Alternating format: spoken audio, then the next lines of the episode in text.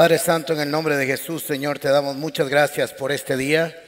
Gracias por todas tus bendiciones, oh Dios, por la hermosa posibilidad que nos da de apreciar un día más tu amor, tu misericordia y tu gracia. Te pedimos, Señor, que el Espíritu Santo que está en cada uno de nosotros venga de manera poderosa a traer una revelación, Señor, de tu palabra en nuestros corazones y en nuestra voluntad para que entendiendo, comprendiendo la dimensión y trascendencia de tu palabra podamos ponerla en obra, Señor. Que podamos, Señor, concentrarnos en ti, poner nuestra mirada en ti, dejar todo lo que está afuera y en nuestra bolsa y en nuestro teléfono para concentrarnos en ti, en el nombre de Jesús. Amén. Muy bien. Diga conmigo, me dispongo a ser enseñado y amonestado con el propósito de presentarme maduro delante del Señor.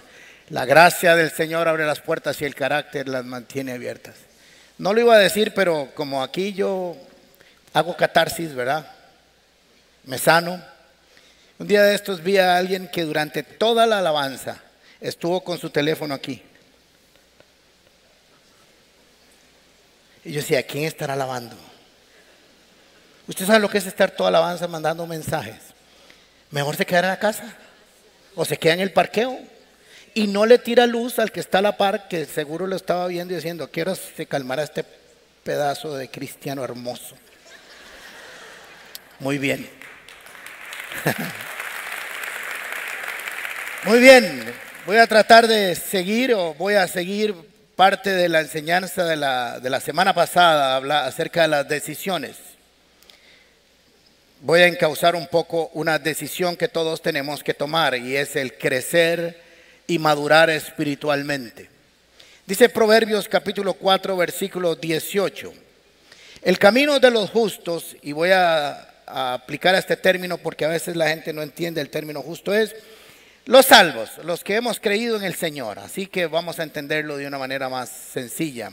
El camino de los salvos o de los justos o de los que conocen a Jesús es como, no es igual, pero es como la primera luz del amanecer. El de las 5.25, 5.24 de la mañana, todo está oscuro, comienza a salir el sol poquito a poco, que brilla cada vez más hasta que el día alcanza todo su esplendor, que es aquí por lo menos en este país como las 12, 12 y 30. O sea que este pasaje de Proverbios nos habla acerca del camino, del sendero, de una dirección que tiene el cristiano. Nos habla de un aumento, de una intensidad, de un perfeccionamiento de la luz del día.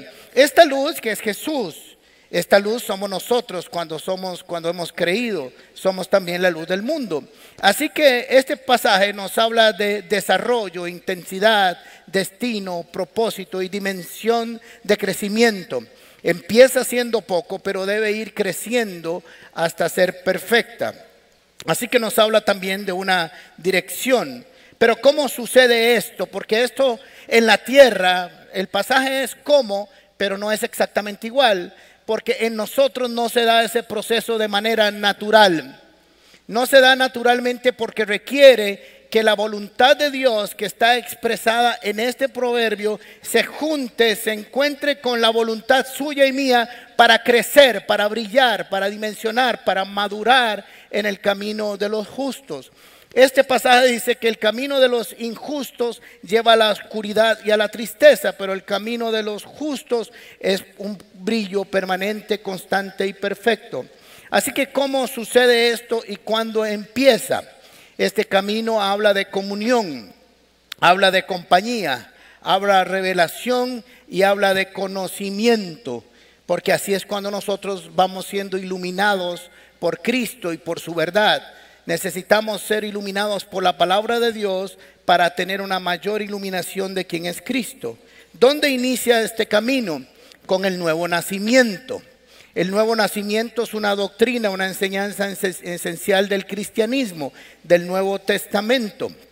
Así que tenemos que entender que cuando nosotros llegamos a Cristo y nos entregamos a Él, entregamos nuestro corazón y creemos que Él es el, único que perdona nuestros pecados, viene un nuevo nacimiento esencial. Eso todo cristiano tiene que entenderlo, tiene que conocerlo, porque si no es consciente de esa revelación, no pasa nada. Si usted no entiende que ha nacido de nuevo con un propósito celestial, usted no tiene propósito para vivir en la luz de Cristo. Entonces hay que entenderla. Así que se expresa de muchas maneras en el Nuevo Testamento. Vamos a leer Primera de Pedro capítulo 1 versículo 23.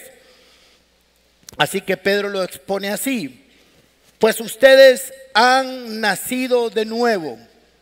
¿Quiénes? Todos los cristianos, todos los creyentes. Ustedes han nacido de nuevo. Si usted conoce al, Señor Jesús y ha entregado su vida a Él y le ha reconocido como su Señor y cree que solo su sangre limpia todo pecado y que es el único camino, la verdad y la vida y que nadie va al Padre si no es por Él, en esa primera fase usted ha nacido de nuevo.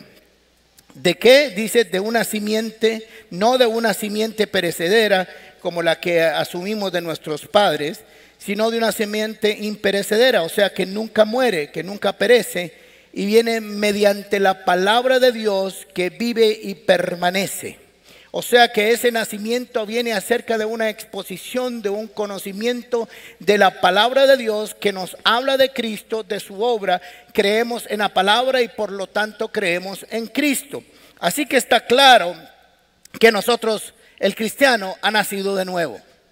No solo ha nacido de nuevo, es que debe de haber nacido de nuevo para accesar a la salvación y sus beneficios. Sin nuevo nacimiento no hay salvación. Nadie puede decir que es salvo si no ha nacido de nuevo, o por lo menos si no entiende que ha nacido de nuevo, porque algunos hicieron su oración, han comenzado a caminar en Cristo, pero todavía no entienden. Están como Nicodemo. ¿Y cómo es eso? Ah? Más o menos así. Así que Pedro, en primera de Pedro capítulo 2, versículo 2, nos dice lo siguiente como bebés recién nacidos. Miren la forma en que Pedro lo expone, este nuevo nacimiento, dice que somos bebés. Hay algunos de ustedes que son bebés, aunque tengan 50, 60, 40 o 30 años o 20 años, son bebés. A ustedes hay que hablarles como bebés y no tiene nada de malo porque aunque tienen muchos años biológicos en la tierra, en el nuevo nacimiento tienen algunos meses o años. Así que no hay nada de malo ser un bebé cristiano, pero en el tiempo correcto, si no es como Bambán, una cosa gigantesca pero que no sabe hablar. ¿Verdad? Así que mire qué interesante porque dice, como bebés recién nacidos, deseen con ganas la leche espiritual pura para que crezcan a una experiencia plena de salvación. Pidan a gritos ese alimento nutritivo. Es interesante porque en la tierra, en lo biológico, en lo humano, el hambre viene naturalmente, si no dígamelo a mí. Usted no tiene que hacer un esfuerzo por tener hambre. Algunas personas sí, pero ya hay alguna situación que hay que resolver. Pero naturalmente el hombre biológico terrenal tiene hambre, no tiene por qué decirle, a ver chiquito, tenga hambre. Naturalmente, cuando nace el bebé, usted dice, qué lindo el bebé, qué hermoso el bebé, hasta que lleva tres horas de llorar en la madrugada, dice, eh, ya no está tan lindo el bebé, ¿verdad? Así que los que tenemos hijos sabemos lo que es oír a la una, a las dos o a las tres de la mañana. Yo no los oía mucho, Flora los oía más. Pero lo que es un niño con hambre. Pero eso es natural en el ser humano. Pero interesantemente, en el nuevo nacimiento cristiano, eso no es natural. Usted no tiene hambre espiritual naturalmente. Tiene que desear tener hambre. Es intencional. Porque, ¿Por qué? Porque dentro de usted hay una lucha entre el hombre natural y el hombre espiritual. Y usted tiene que ver a quién alimenta más para que crezca más. Naturalmente eso no se va a dar. La lucha es la carne contra el espíritu. Así que miren qué interesante porque dice, deseen con ganas. Diga conmigo, ganas. Ve así como le dijeron, ganas. de leche espiritual, la leche espiritual es la palabra de Dios la que nos alimenta, pura para que crezcan. O sea que la alimentación de la palabra de Dios es para nuestro crecimiento, para su crecimiento. La palabra de Dios es para que usted y yo crezcamos. Lo natural cuando alguien nace es que crezca. A mí me costó, pero lo logré. ¿Ok? A una experiencia de salvación. Me gusta cómo lo dice esta versión. Una experiencia. La salvación es una experiencia. El problema es que con el trasfondo nuestro latinoamericano, el cristianismo solo es un asunto de organización, de pertenecer a una estructura organizacional religiosa, pero no nos habla de experiencia con Dios, de experiencia con el Espíritu Santo, de experiencia de crecimiento en la palabra de Dios. Me gusta esta, esta palabra experiencia plena de salvación. Y me, dice, y me gusta más como lo dice al final. Pidan a gritos, como lo pide un carajillo cuando tiene mucha hambre. Así que a este crecimiento, este desarrollo, esta alimentación tiene que ser intencional. Usted tiene que tomar la decisión de tener hambre por la palabra de Dios para tener una experiencia con Cristo Jesús y teniendo una experiencia con Cristo y con la revelación de su palabra, una experiencia sobrenatural con el Espíritu Santo. Es natural, y yo sé que esto no nos vamos a detener mucho, que el que no come se desnutre. La gente necesita comer o padece desnutrición. Lamentablemente vemos en las noticias esos niñitos desnutridos en África, donde no han recibido el alimento necesario. Su desarrollo físico, su desarrollo mental, su desarrollo emocional se ha detenido. Ni siquiera sus moscas, las moscas que les caen encima, tienen la fuerza para quitarlos. Todo está en la alimentación. Y quiero decirles con dolor, que hay algunos de ustedes que si pudiéramos tomarles una foto espiritual, estarían exactamente igual que esos niños, aunque usted no lo crea. Porque no hay alimentación, no hay crecimiento. Cuando se detiene el crecimiento normal, los procesos de nutrición y los procesos de nutrición, se detiene todo el resto de nuestro desarrollo de vida. En el tiempo mío no me acuerdo que lo hubiera, pero llegaba, cuando llevamos a nuestros hijos, el pediatra tiene toda una estadística ahí. Y comienza a hacer, debe medir en el primer mes tanto, en el segundo tanto, en el tercero puede abrir los ojos, mueve las orejas, mueve un dedo y le hacen todo ese montón de análisis y hace una curva y dice, sí, llevo una trayectoria adecuada, correcta, va dentro del estándar. Yo siempre anduve abajo del estándar, pero, pero lo logré. Bien, Así que cuando alguien no está en ese estándar, se prenden algunas luces y entonces comienzan ahora a hacerle exámenes acerca de, les toman una radiografía de la mano y ven si los huesos tienen tanta edad, igual cronológica de la medida, y hasta le determinan a usted a los tres meses cuánto va, cuánto va a medir el bendito huila y la pegan. La ciencia, examinando el crecimiento, el desarrollo de una persona. Y es interesante porque nosotros tenemos también estándares bíblicos para saber si estamos creciendo o no. Tenemos que estar seguros de que estamos creciendo, de que algo está pasando en nuestras vidas, que no solo llegamos a una etapa inicial y nos quedamos ahí. El problema es que muchos de nosotros hemos llegado solo y nos hemos quedado en la salvación. Soy salvo, nací, punto. Y no pasó nada más, solo nací. Y eso tiene que cambiar. Porque la conversación tiene que cambiar. La forma en que hablamos, en que nos comportamos, en que vivimos, tiene que cambiar. Tenemos que pasar de niños a adultos, porque eso es lo natural en la tierra y en el cielo. Eso es lo correcto, eso es lo adecuado. Primera de Corintios capítulo 3 versículo capítulo Primera de Corintios capítulo 3 versículo 1 y 2. Amados hermanos, cuando estuve con ustedes, no, no, no, no, no, no, no pude hablarles como lo haría con personas espirituales. ¿Y a quién le está dirigiendo la carta? ¿A quiénes? A los corintios, sí, pero ¿quiénes eran los corintios? Cristianos, miembros de la iglesia de Corintios. Espero que esa carta, si la tiene que escribir Pablo a nosotros, no diga esa vara. Sería catastrófico. No pude hablarles como lo haría con personas espirituales.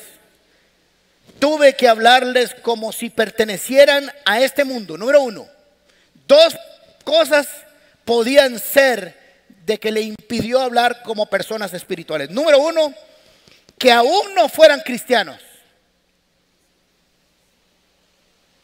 Silencio en la corte. Sí, porque dice como si pertenecieran a este mundo. Y los cristianos, aunque vivimos aquí, ya no pertenecemos aquí. ¿Estamos de acuerdo? Entonces, les escribe como a este mundo. O la otra es como si fueran niños en Cristo. Sí, son cristianos, pero niños. Y al niño usted no le habla en términos muy sólidos porque no le entiende. Tiene que hablarle, ¿dónde está el bebé de papito? Qué lindo. ¿Dónde está el bum bum? No, no, el carro, el coche, el automóvil. Así que tuve que alimentarlos, no le quedó otra. No es que él quiso, él quiso llegar a hablarles como espirituales. Pero como no sabía si eran exactamente del mundo o eran niños, tuvo que alimentarlos con leche. Y la leche es la palabra de Dios. Pero la palabra de Dios tiene dos connotaciones, la leche y la carne, o la proteína, para los que no comen carne. Tuve que alimentarlos con leche, no con alimentos sólidos. Y prepárese aquí, porque no estaban preparados para algo más sustancioso. Yo que si me mandan esta carta me muero. No estaban preparados para algo más sustancioso. Y aún no lo están. O sea, cuando fui y estuve y les escribí, no estaban.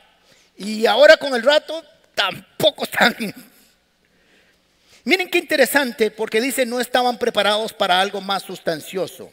No estoy diciendo que sea la única razón, que tomen nota, no estoy diciendo que sea la única razón.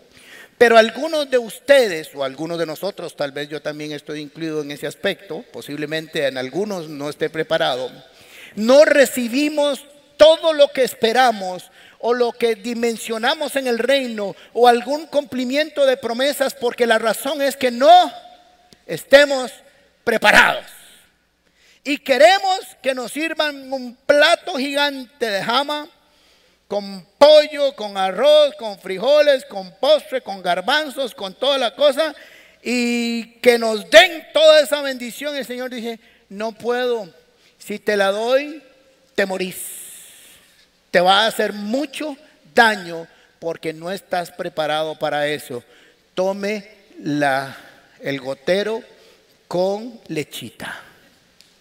Lo más que le puedo agregar es Milo. Solo los roquitos se ríen con el Milo porque ya no hay. Ayer de este lado todos los muchachos dijeron, ¿qué es Milo, don? Averigüen, ahí está Google y pregúntenle. Muy bien.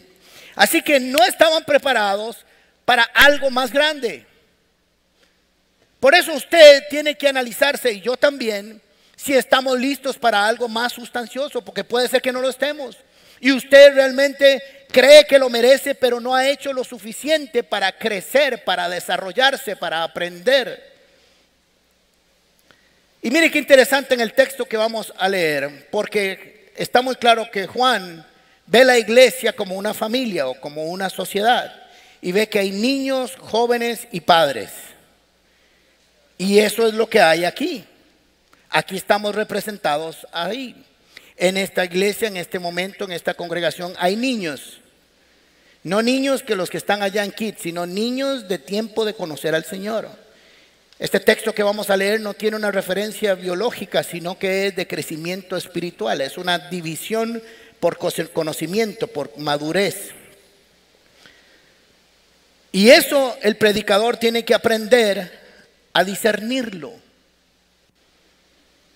Porque no puedo hablar, o ningún maestro, ningún predicador puede hablarle a todos al mismo tiempo con un solo lenguaje.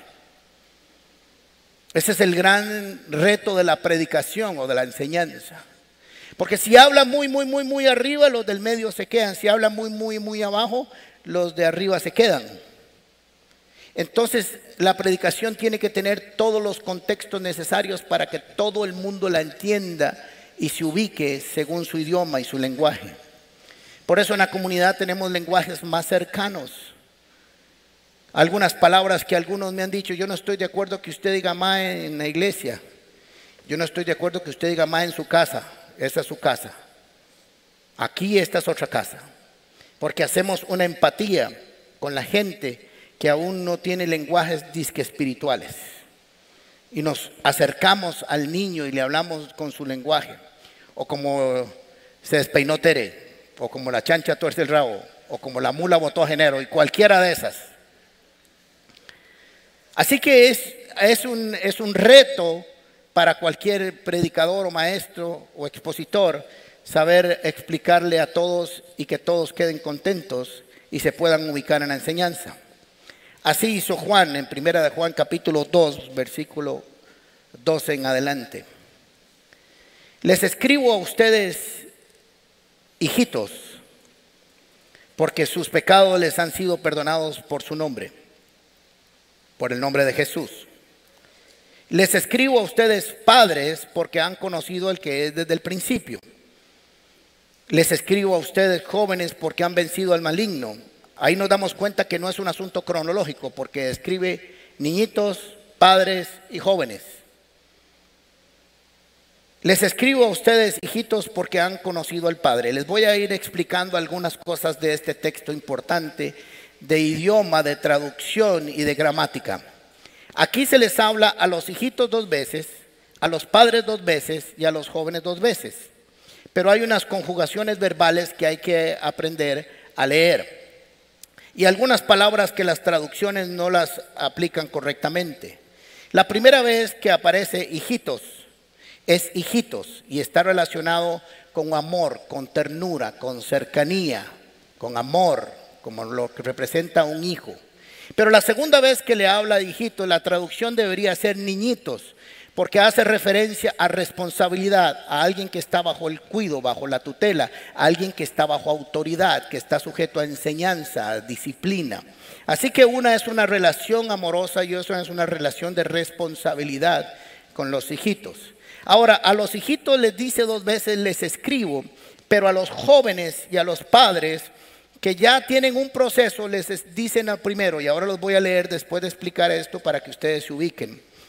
Eh, a los padres les dice, les escribo, pero la segunda vez les dice, les escrito. Quiere decir que ya les había escrito, que ya les había enseñado en otra oportunidad, que ya les había hablado en otra oportunidad. A los niños no están en les he escrito en otras oportunidades porque son niños y el niño está recién nacido. No hay oportunidad de pasado, está reciente. Pero a los dos que han tenido un proceso les dice, les escribo y les he escrito. Ahora que les acaba de explicar esto, van a ver cómo el texto toma alguna relevancia. Voy a volver al 12. Les escribo a ustedes, hijitos, porque sus pecados les han sido perdonados por su nombre. Les escribo, presente, a ustedes, padres, porque han conocido al que es desde el principio. Les escribo a ustedes jóvenes o adolescentes, sería también una traducción, porque han vencido al maligno. Les escribo a ustedes niñitos, porque han conocido al Padre. Ahora aquí están relacionados con el Padre. La primera vez lo relacionó con un perdón de pecados, pero aquí les da por nacimiento y les presenta a un Padre.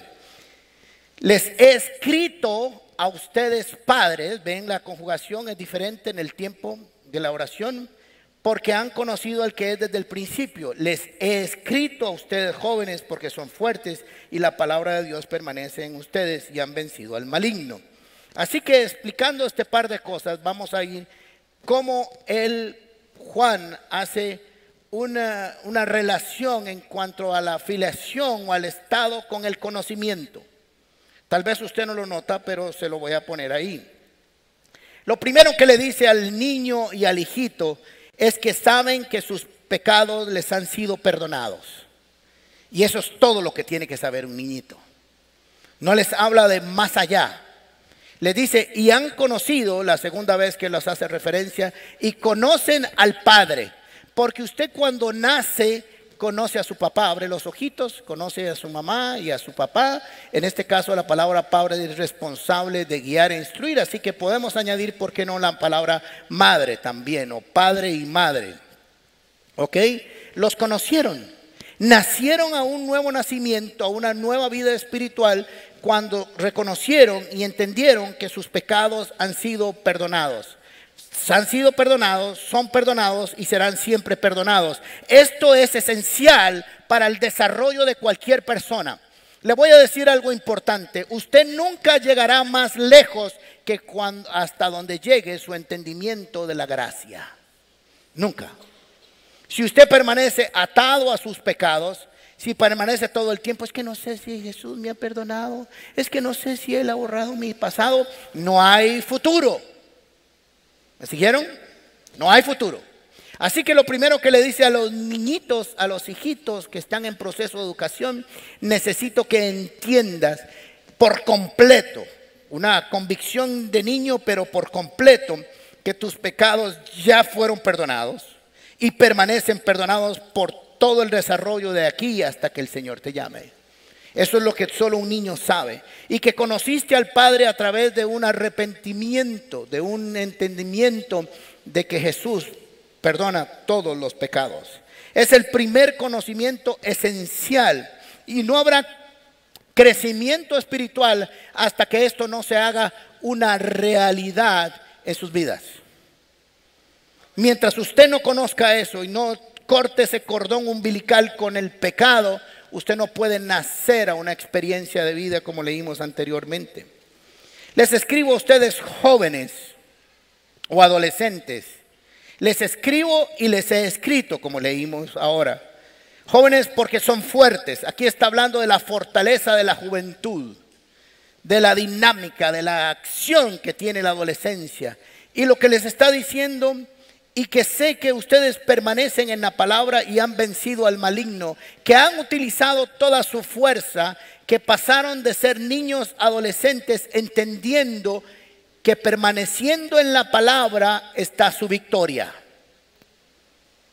Muchachos, su fortaleza está en entender que permaneciendo en la palabra usted es victorioso que toda la energía que usted tiene en su juventud puede ser canalizada a través de la verdad de la palabra de ustedes y que entendiendo que ya Cristo venció al maligno, ustedes también lo pueden vencer. Es un tiempo de batalla espiritual profunda. Es cuando el mundo se abre en dimensiones que el niño dice, no sabía si esto existía. Mira, y aparecen todas las ofertas de este planeta de todos los tamaños, colores y dimensiones que usted se puede imaginar. Y es cuando todo ese ímpetu por conquistar al mundo, usted dice, sí, pero nada de eso es más importante que la palabra que he recibido desde niño, porque instruye al niño en su camino y cuando fuere adulto o grande no se apartará de él. Su fortaleza es la palabra de Dios entendiendo que en medio de esa lucha ya Cristo le trajo la victoria y se la puso en sus manos. Entonces, entonces ya vemos aquí una progresión en la madurez. Y él escribe a los de la iglesia y hace tres divisiones y está claro, o hay que leerlo bien, de que lo está relacionando hijitos, jóvenes y padres a través de un desarrollo o un crecimiento espiritual. Se supone que los jóvenes son débiles en esa etapa, pero que el Señor los fortalece. Entienden que el gozo del Señor es su fortaleza y que el enemigo se ha levantado contra ellos, pero que toda esa fuerza, todo ese ímpetu puestos a la cruz, en la cruz del Calvario reciben la victoria del que ya tuvo la victoria en esa cruz. Ahora pasa a los padres, que es concepto de madurez, padre o madre o adulto.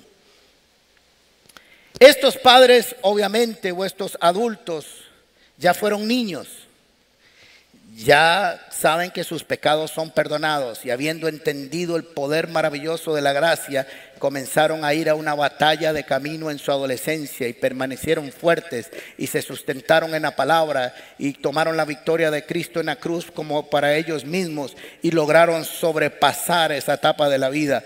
Ahora han crecido. Ahora miren lo que les dice aquí. Les escribo a ustedes padres porque han conocido al que es desde el principio. Aquí habla de una revelación más profunda. Habla de una revelación de no solo del Padre que me amó para el perdón de los pecados, sino que ahora tengo una revelación de un Dios que está desde el principio. O sea que he podido ir aún más atrás del día de mi nacimiento para conocer la revelación de un Dios que ha existido siempre. Eso es lo que les está diciendo. Ustedes que han crecido en su madurez y han recibido una revelación del creador de todas las cosas, del inmortal, del invisible, han tenido la revelación de Dios no solo en el momento en que abrieron sus ojos, sino que con el caminar ese Padre fue creciendo en su revelación y hay una mayor dimensión del Dios eterno. Les escribo a ustedes, padres, porque han conocido al que es desde el principio. O sea, lo que les está diciendo es, ustedes un día fueron niños y conocieron a ese Padre y aún permanecen conociéndolo. No se han apartado del camino. Así que entendemos entonces que Juan está haciendo una división en la iglesia y a cada uno le está diciendo por qué es que le considera un niño, un joven o un adulto. Y si tuviera que escribirnos nosotros, Juan, ¿qué te escribiría? ¿A dónde te ubicaría? ¿Cuál de estas tres divisiones estaría, en cuál de estas tres estarías incluido? Necesitamos entender que tenemos que crecer. El problema es que hay algunos niños chiquititos que se creen adultos. Y no hay nada peor que un niño, niñito que se cree que es el papá de todos los niños. Porque no lo es. Pero cree que lo son. Vamos a leer Hebreos capítulo 5. Yo creo que los que han venido estos dos domingos dicen, no sé si voy a venir el otro. Pero si vienes, eres un adulto. Y los niños están felices y los jóvenes fortalecidos. ¿Verdad? En realidad, voy a agregar algo aquí muy nuestro. A estas alturas del partido, a estas alturas ya deberían ser maestros. Hay muchos de ustedes que ya deberían ser maestros. Ya cuando uno tiene unos, por lo menos voy a tomar una medida a la alburra, ahí a, lo que salga. Tres años fue lo que Jesús educó a sus discípulos. Ya después de tres años, usted debería estar dando clasecitas de algo. Ya debería ser maestros. Y sin embargo, necesitan que alguien les vuelva enseñar, que alguien vuelva a enseñarle las verdades más elementales de la palabra de Dios, como cuáles a un niñito, como que sus pecados le han sido perdonados. No sea tan ingrato.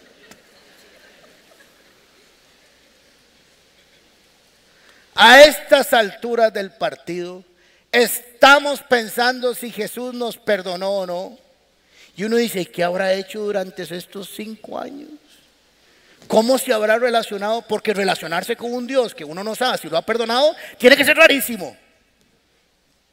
¿Cómo será su oración? ¿Cómo será su alabanza? ¿Cómo será su lectura? Porque una vez que yo entiendo que ya lo elemental pasó, la grandeza de Dios se maximiza en mi revelación con Dios. Pero ¿qué habrá pasado en todo ese tiempo? Dicho de otro modo, necesitan leche en vez de alimento sólido. Va de vuelta otra vez, guarde todo lo que trajo de la feria agricultor y del súper y vuelva a traer la vaca y la ponen a entrar porque solo leche. Voy a...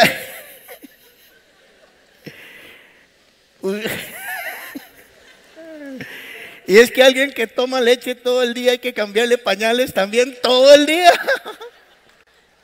Eso es lo que pasa. Por eso hay que estar cambie y cambie pañales en la iglesia todo el tiempo. Porque solo leche quieren. Muy difícil. Pero hay que hacer la tarea. El que solo se alimenta de leche es, ayúdenme, inexperto en el mensaje de la justicia, es como un niño de pecho. Y un niño de pecho solo come, duerme y cambia pañales. Nada más.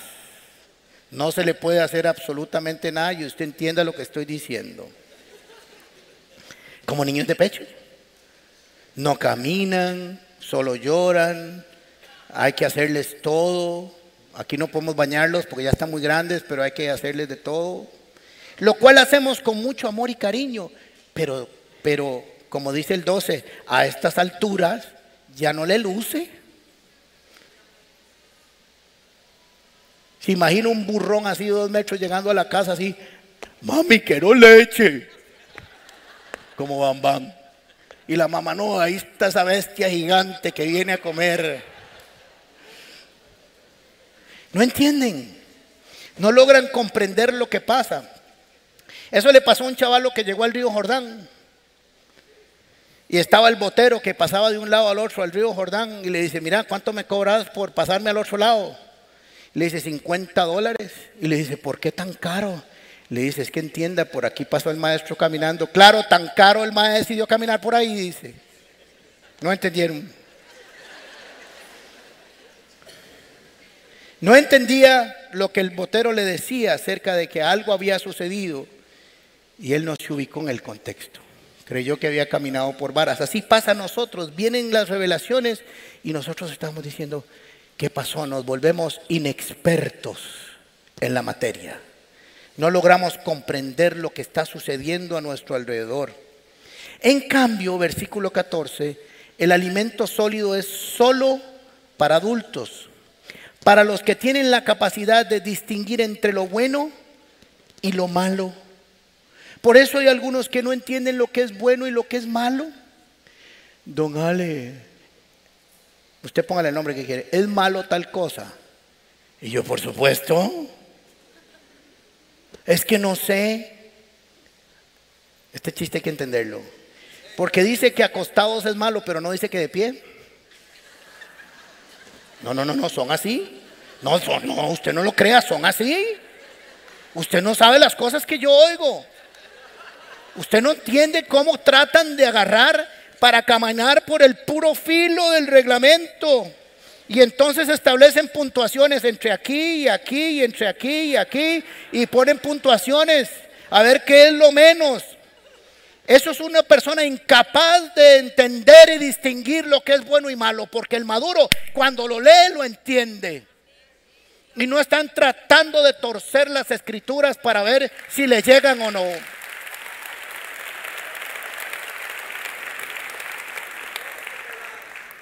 Para los que tienen la capacidad de distinguir entre lo bueno y lo malo, para eso es la comida fuerte, sustanciosa.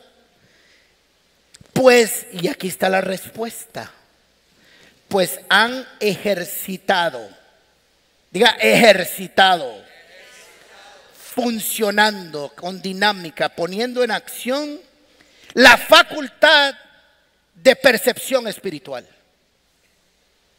Por eso es que son adultos, porque han desarrollado, ejercido la capacidad de la percepción de lo espiritual. ¿Y cómo tengo yo la capacidad de, de, percibir lo espiritual? Cuando tengo relación con la palabra, cuando tengo relación con Cristo, cuando tengo relación con el Espíritu Santo, cuando estoy dispuesto a entender y comprender que la voluntad de Dios está por encima de todas las cosas antes que la mía. Puedo discernir fácilmente. Puedo discernir que soy luz y no tinieblas.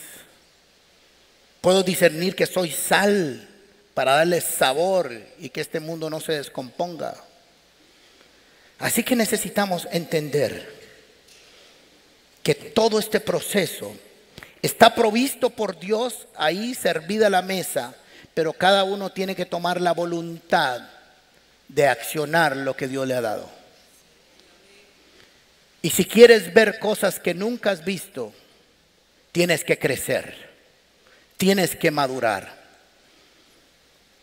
Cuando viene la palabra de Dios, cuando hay procesos como cuando anunciamos ah, los fundamentos 1 y 2 que antes le llamábamos discipulado, hay gente que dice, es que yo no siento todavía que debo hacer el curso. ¿Y quién le preguntó a usted si tiene que sentirlo? Tiene que quererlo. Es más, aunque no lo quiera, viene ahí por el pasillo y va a clases y va así. Y echa un paso para atrás y le dice, no, usted va para adelante. Usted tiene que aprender la palabra. Este cuerpo se somete al espíritu. Este cuerpo quiere estar allá, pero el espíritu quiere estar aquí. Yo tengo que crecer para ejercitar la capacidad de discernimiento espiritual, no para darle profecía a los, a los, demás, sino para hablarme a mí mismo acerca de la educación que debo tener.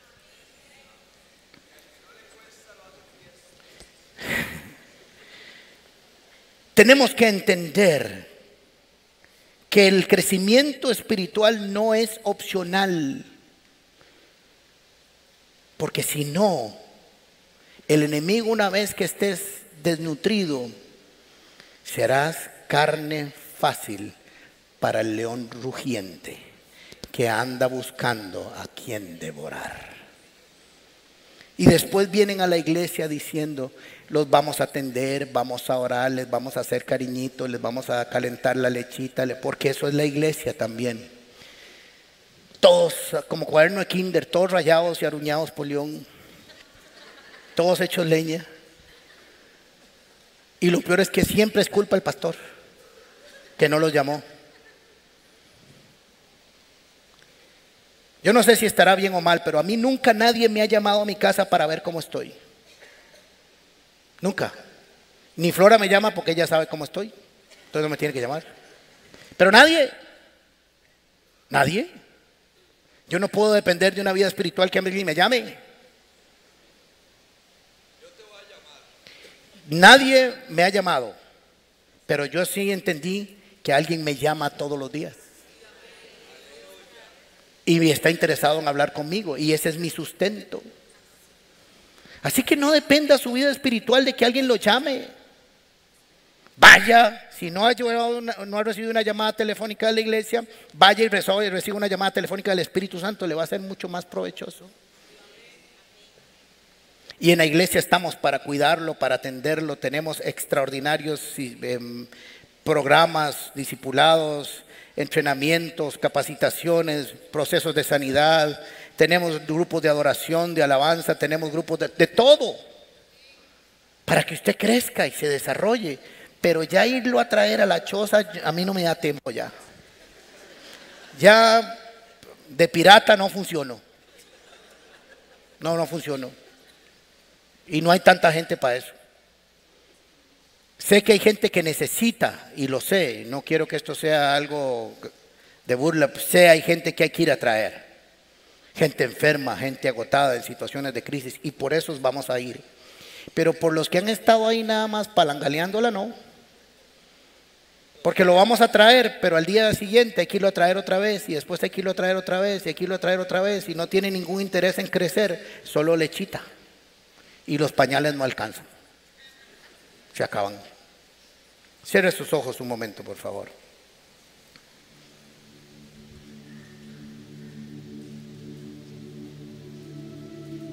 Pregúntele al Espíritu Santo. Dígale, ¿para qué lo trajo aquí usted hoy? A los que nos están viendo por internet, pregúntese, ¿por qué está oyendo esto?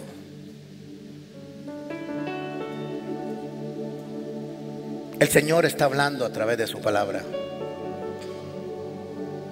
Y quiere que crezcas. Esa es su voluntad. Su voluntad es tan perfecta, buena y agradable que quiere que crezcas vigoroso, vigorosa, fuerte, hermoso, lozano.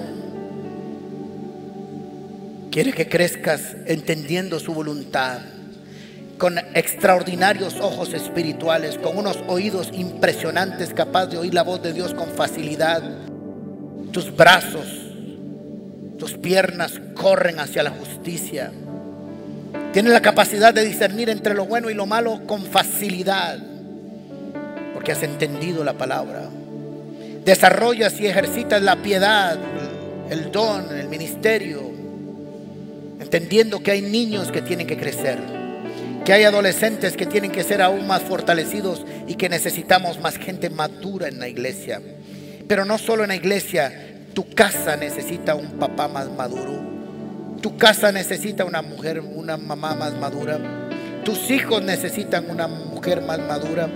No solo cronológicamente, biológicamente hablando, sino espiritualmente hablando.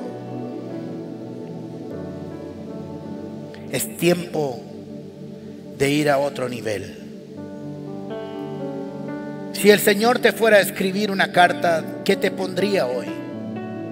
Niñito, niñita, joven, jovencita, papá o mamá, ¿a dónde te ubicaría? ¿Cómo te escribiría? ¿Qué te diría ahora? Déjalo. Deja que el Espíritu hable a tu corazón. No para juicio. Esta no es una enseñanza de juicio. No quiero que la reciba como juicio. Quiero que la reciba como una exhortación amorosa. Porque estoy seguro que esta es la voluntad de Dios para tu vida. No tengo la menor duda de que Dios quiere que crezcas para que estés preparado para recibir aún cosas más maravillosas que Dios tiene para tu vida. Prepárate, crece, edifícate, ejercítate en lo espiritual, porque aún hay cosas maravillosas que Dios no ha puesto en tus manos porque no estás preparado o preparada, pero Él quiere hacerlo. Así que tienes que tomar una decisión desear, desear, desear tener hambre por lo espiritual.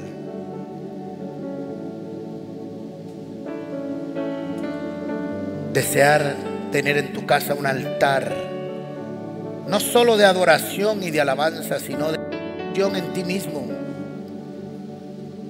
Un lugar para crecer, para oír la voz y para que saliendo de su presencia puedas guiar a otros al conocimiento que tú ya tienes.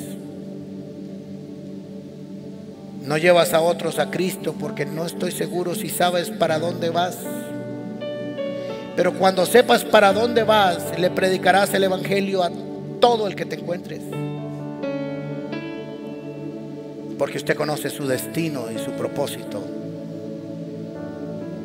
Dígale, Señor, te doy gracias por toda la leche que he recibido, pero ya quiero más. Quiero alimento sólido y hoy me dispongo a hacerlo. Hoy tomo una decisión de crecer, una decisión por ir al próximo nivel. Hoy tomo una decisión, Señor, y te digo que me tomes en cuenta para que la próxima gran cena de revelación bíblica yo esté sentado ahí. Yo quiero comer. Yo quiero tenerte, Señor, muy cerca. Y que me tengas muy cerca para oír fácilmente tu voz, tu instrucción. Deshago en mí todo pensamiento religioso que dice que es suficiente venir los domingos nada más. Lo cual es, es extraordinario y maravilloso, pero sé que aún hay más para mí. Hoy, Señor, me deshago de lo ordinario para pasar a lo extraordinario. Hoy me deshago de todo cansancio emocional y espiritual que me pone en relax para no avanzar más.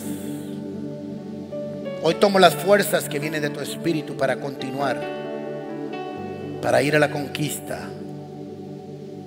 de la próxima tierra. Porque en la próxima gran cena en que tú repartas la gran revelación, yo quiero comer. No quiero quedarme en la clase cuna. Quiero estar donde estás sirviendo tú la mesa con una nueva semilla, con una nueva revelación, con un nuevo entendimiento para mi vida. Y teniendo esa revelación, yo crezca en ti para que tu nombre sea glorificado. En el nombre de Cristo Jesús. Que la presencia del Espíritu Santo en cada uno de ustedes, según la promesa de Jesús, siembre esta palabra en sus corazones y desde ya comience a haber un despertar, un deseo por alimento sólido para ir al próximo paso y que nunca estén conforme con lo que han recibido, que siempre quieran más y más y más hasta llegar a la plenitud del día de la luz perfecta en el conocimiento de Dios y de su vida espiritual. En el nombre de Cristo Jesús. Amén.